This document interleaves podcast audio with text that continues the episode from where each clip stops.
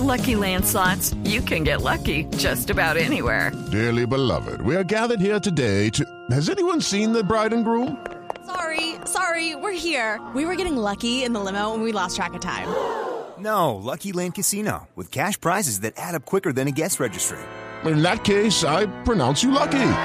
Play for free at LuckyLandSlots.com. Daily bonuses are waiting. No purchase necessary. Void where prohibited by law. 18 plus. Terms and conditions apply. See website for details. Estás en Blue Jeans. Lo más cómodo para el fin de semana. Bueno, más fresito les cuento la agenda de hoy que termina el Hey Festival.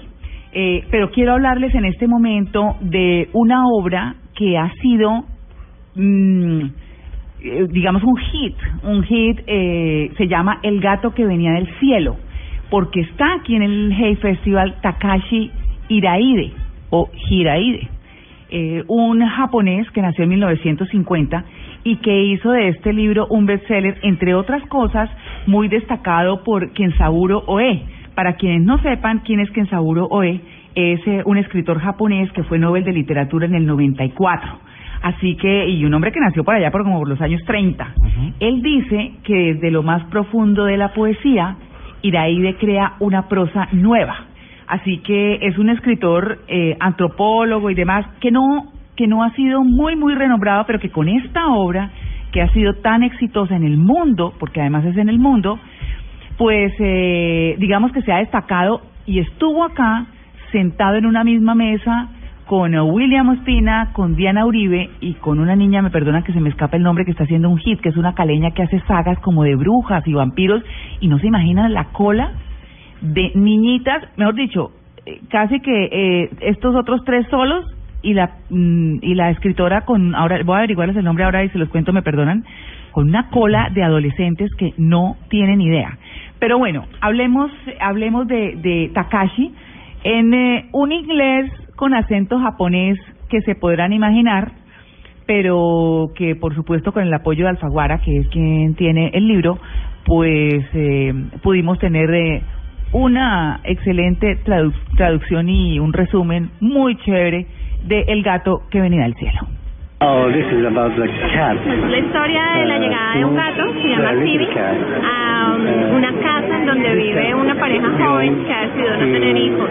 Ellos alquilaron esa casa y queda en un sitio hermosísimo de Tokio. Hacen una descripción eh, muy generosa del lugar porque tiene unos jardines que poco a poco han ido desapareciendo en Tokio y que son que tienen para ellos pues representan mucho su cultura, sus creencias, de su forma de vida, del ritmo de vida que tienen y como de sus pensamientos. Entonces ellos alquilaron esa casa y llegó Tibi, es el gato del vecino, de un niño. Y poco a poco, este gato es del niño, pero lo dejan salir. Entonces, como esos gatos que son mitad del que lo cuida mitad del vecino y dan una vuelta y vuelven, entonces ellos poco a poco se fueron encariñando con Tibi.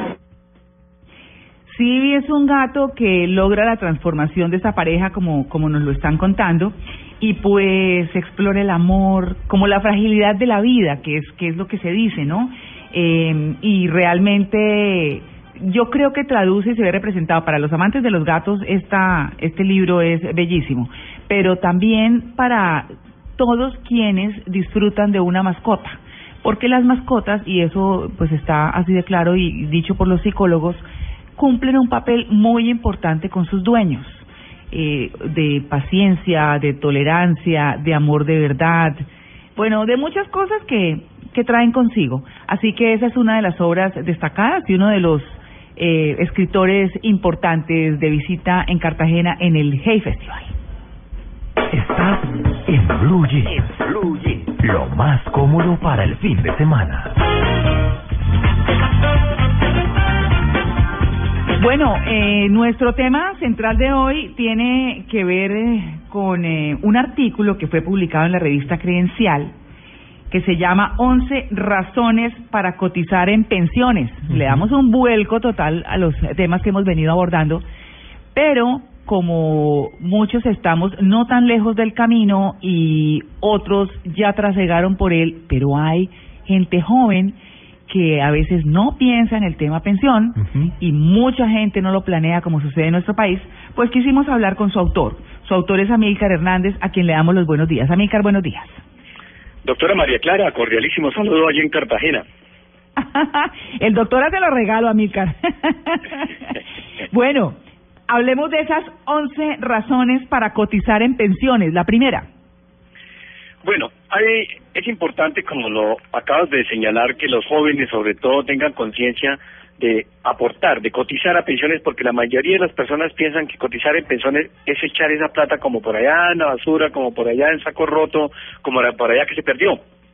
Y entonces ahí yo encontré 11 razones por las cuales se justifica cotizar, es decir, aportar ese 4% que mensualmente nos descuentan del salario, 4% nomás, y que garantiza una seguridad financiera en la parte final de la vida. Entonces, pues entre las 11 eh, razones para cotizar en pensiones, pues la principal es asegurar una vejez digna. Y no estar en unas condiciones de, de una vejez esperando que los hijos le ayuden, esperando que el gobierno le ayude con un subsidio de 90 mil pesos mensuales, esperando que la situación sea tan precaria que quede en calamidad pública. De manera lo primero, asegurar una vejez digna. Es la primera gran razón para cotizar en pensiones. Bueno, entonces regálenos la lista, Milcar. ¿Perdón? Nos regálenos la lista, por favor. Bueno, voy a, a, resumirla mucho, eh, para no leerla concretamente, las 11 razones son las siguientes. Primero, asegurar una vejez digna, ya lo hemos dicho garantizar un ingreso en caso de tener una discapacidad. ¿Qué significa eso? Que una persona que esté trabajando y por alguna razón sufre un accidente que no sea laboral, que tiene un tratamiento distinto, que sino un accidente en su casa y queda incapacitada con más del 50%, pues tiene acceso a una vejez, a una pensión de vejez por sus aportes mensuales. Tercero, dejar una pensión de herencia a los sobrevivientes en caso de muerte mientras se cotiza. Es decir, un trabajador que está cotizando, que está recibiendo su salario y fallece y reúne ciertos requisitos de semanas cotizadas, pues le deja a su familia una herencia, es decir, una herencia, una pensión de sobreviviente. Muy bien. Cuatro. También como pensionada una persona deja, puede dejar la mesada de sustitución a su esposa o a sus hijos cuando muera. Es decir, todos sabemos que si el pensionado muere, la esposa tiene acceso a la pensión del fallecido. Y en algunos casos, el fallecido, como se han presentado, tiene dos o tres compañeras, pues la pensión eh, de sustitución se divide entre esas personas. Quinto, es un ahorro para la vejez en caso de no pensionarse por no cumplir los requisitos de edad. Entonces, muchas veces, pues las personas no cumplen los requisitos de semanas cotizadas, que son 1.300, y en el caso de colpensiones, pues si no reúne esas 1.300 semanas y le llega la edad de pensionarse, 62 los hombres, 57 las mujeres, pues la persona tiene derecho a pedir que le hagan una devolución de esos aportes que hizo durante 5, 10, 15 o 20 años y esos aportes se los devuelven indexados con la inflación anual. En los fondos de pensiones también hay una devolución ahí con los eh, intereses que haya ganado a lo largo de este tiempo. Entonces, si no se reúnen eh, los requisitos, pues la cotización se devuelve con unos intereses en ambos casos, en ambos sistemas. Sexto, es una obligación laboral y un principio de solidaridad que caracteriza la seguridad social. Cuando estamos cotizando, por ejemplo, en Colpensiones, pues la gente joven eh, está con su aporte eh, dando financiación a la pensión de la gente en la edad adulta mayor. Es un principio de solidaridad laboral. Sí. Séptimo, el cotizante y ahorrador asegura el pago de las mesadas a los ya pensionados, que es lo que acabo de mencionar, dentro de la eh, seguridad social, dentro de la justicia en la seguridad social. Los que aportan, con sus aportes, están pagando las pensiones de los que ya están jubilados. Octavo, ahora con la pensión familiar los requisitos de dos personas logran una pensión. Entonces, miren lo interesante con las reformas, cómo hoy una pareja con sus aportes puede lograr una pensión. Es decir, dos, eh, una pareja, dos pensiones, dos eh, trabajadores cotizan y con esos aportes se puede pensionar uno de los dos. Noveno, En el peor de los casos se gana un subsidio del gobierno para pensiones por debajo del mínimo a través de Prosperar. A mí me gusta mucho in- insistir en este tema de Prosperar porque es un subsidio que el gobierno da para aportar a pensiones. Para aquellas personas que son de bajos ingresos, estratos 1 o 2, el gobierno tiene un sistema de ayudarles a pagar esa cotización mensual para que se puedan pensionar con un salario mínimo. Y te decimos también para quienes eh, existe el Fondo de Solidaridad que ayuda a quienes no logran ahorrar lo suficiente para cumplir con, su- con determinadas semanas cotizadas. Este fondo ayuda precisamente a que las personas que no logran los requisitos de ahorro pues puedan tener acceso a una pensión.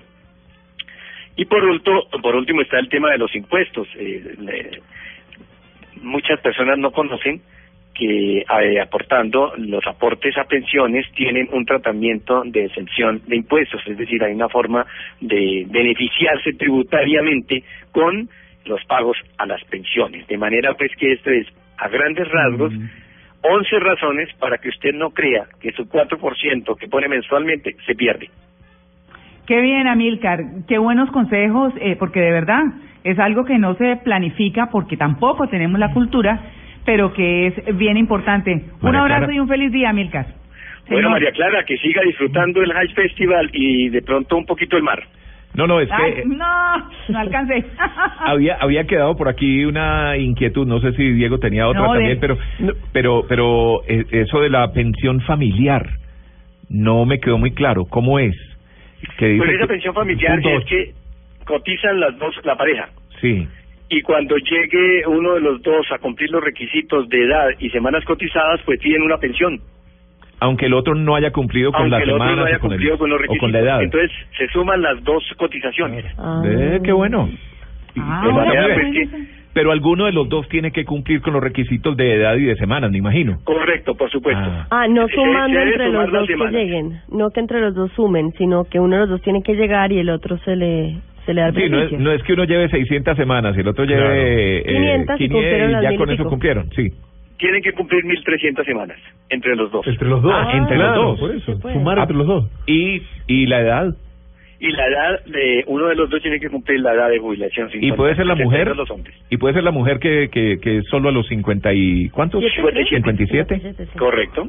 Sí, Ah. eh, Mm. eh, Buen eh, dato. Así esta, así esta relación usted, señor Hernández, que, que bueno, que son los activos, los plenos activos son aquellos que, que están eh, pagando, administrando las jubilaciones de aquellos que ya están jubilados.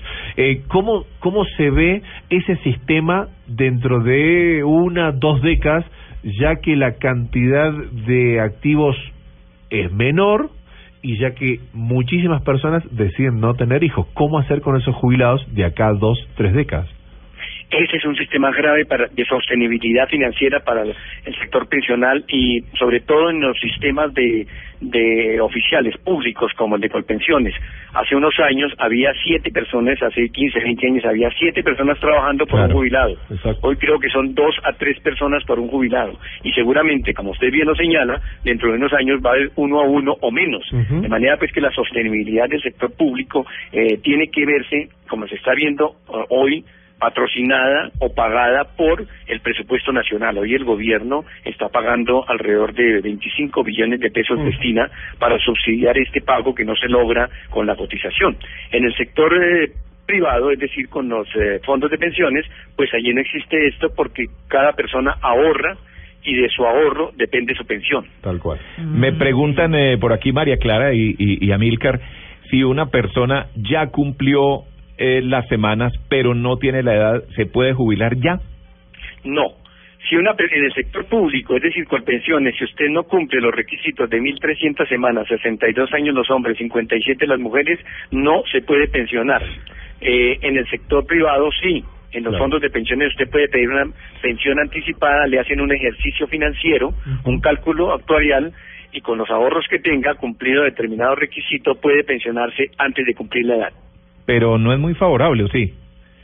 Depende, todo eso, eh, como, como en temas económicos, todo depende de la cantidad de ahorro, de su ahorro durante los últimos 10 años, de la constante que ha tenido, que no ha tenido sobresaltos en una, un- unos años por el salario mínimo, otros años cotizó sobre cinco salarios mínimos.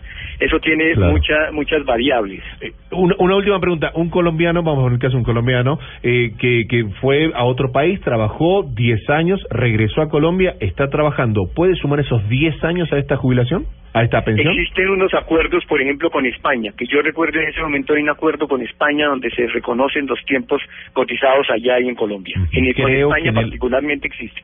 Creo que en el área andina también, pero no estoy seguro. Ahí sí estoy- Estamos de acuerdo. Pero hay unos seguro. dos o tres acuerdos del país para reconocer las cotizaciones en los dos países. Yo creo, Amilcar, y esto me lo confirma usted, por favor, creo que lo mejor para alguien que ya esté pensando en su pensión, en su jubilación, asesorarse de alguien. Yo sé que eso cuesta una platica, pero como hay tantas eh, posibilidades, hay tantas variaciones, hay tantas situaciones que se presentan en las personas, entonces no es que simplemente, es que me dijeron que era mejor quedarme en el fondo, es que me dijeron que me fuera para Colpensiones, sino que lo mejor es eh, asesorarse de alguien, ¿no?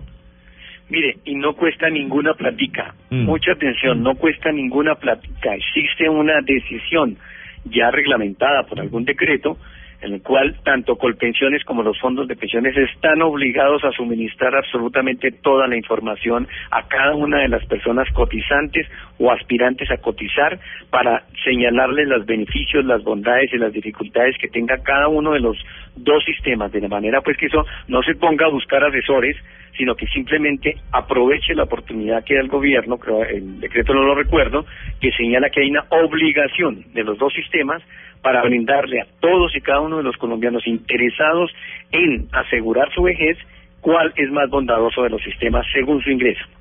y que no lo hagan simplemente por la recomendación de un amigo o de un primo o de un familiar porque pueden caer en una trampa ahí complicada. Esas Oiga, recomendaciones del amigo, del primo, del familiar son muy generosas, Sí. muy queridas y todo, pero a veces no están con la realidad. Así es.